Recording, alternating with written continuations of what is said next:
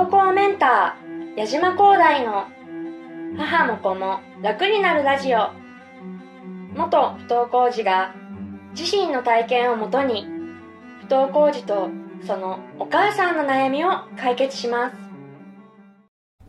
不登校の過程にあたって僕がこうなったらあのいろんなことが少し気持ちが楽になるんじゃないかなっていうふうに思ってることを少しお話ししたいと思います。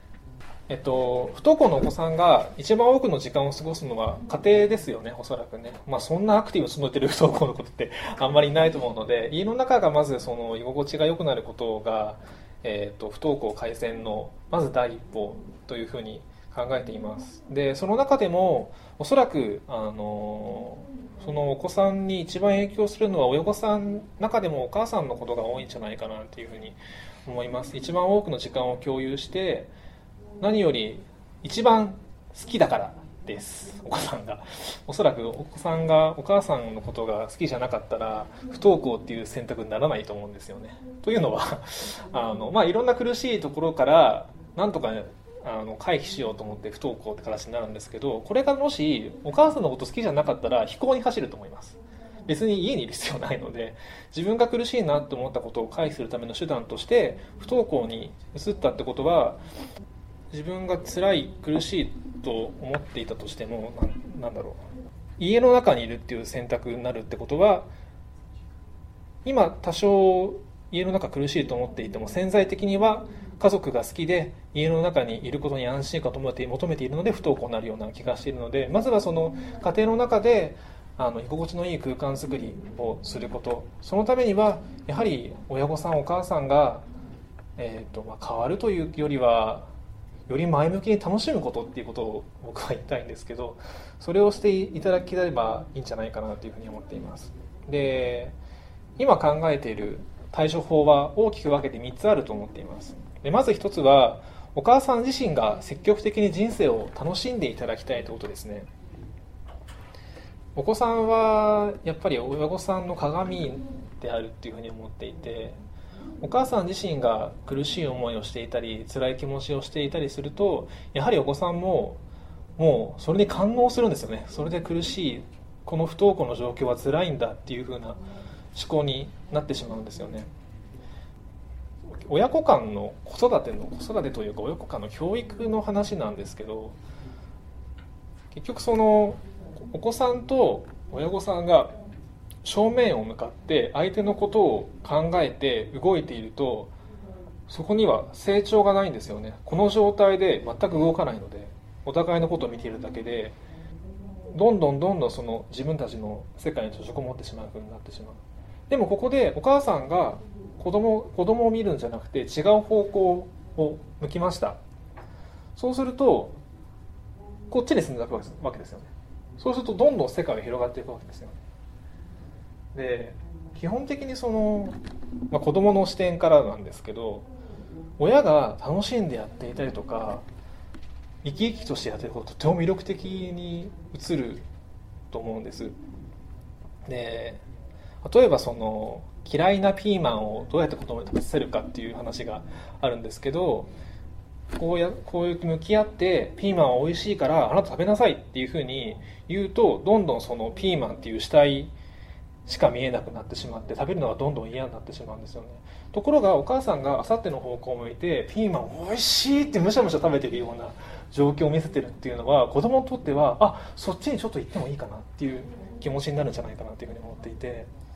で実は僕自身もあの教員目指したっていうのは実は母の影響が とても強く大きくてあの母は、えー、とまあ、今離婚して僕は母元であ僕は弟が1人いて2人で暮らしてるんですけど母が、えー、と昔幼稚園の教諭をやってたんですね。で結婚して退職していたんですけど、まあ、離婚するにあたってあの、まあ、金銭的にちょっと稼がなきゃならないっていうふうに母は思って50歳で幼稚園に復帰したんですね。で仕事を始めて、まあ、その仕事の内容の話であるとかあのそこで親御さんから受けた感謝の話とかを聞いていて多分そういう影響もあって僕は教員になりたいなっていうふうに思ったんですよね。だからもし不登校時代のままお互いにうちにこもっていたら見えなかったような母の人間としてのかっこよさっていうか魅力的なところがすごい感じられて僕はそれは不登あの教員目指した大きなきっかけだったなと思うんですけど不思議なことに弟も教員目指したいっていうふうに 最近言っていて弟はもう全然不登校と関係なくてあの小学校を出て中高一貫の進学校に入って有名国立大学に入ってすごいいい会社に就職してっていうもう絵に描いたような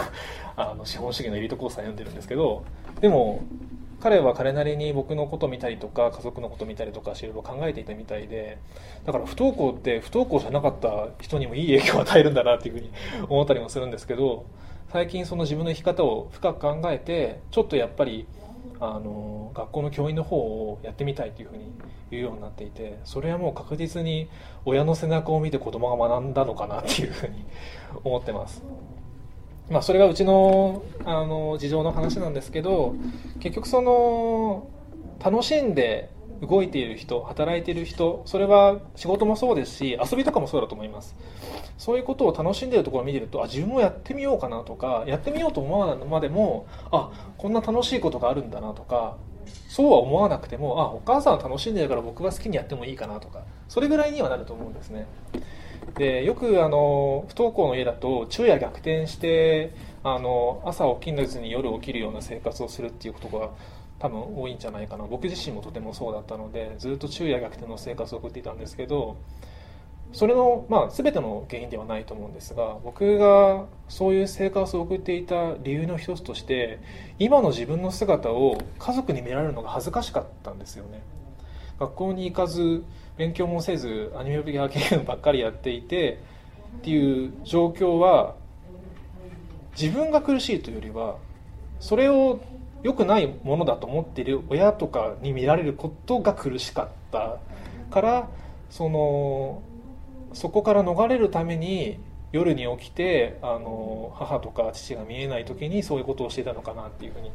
思う時があって、まあ、それがもちろん全てではないと思うんですけど多少なりともあの家に日中誰もいない状況であれば割と子供は自由に動けるんじゃないかなっていうふうに思います。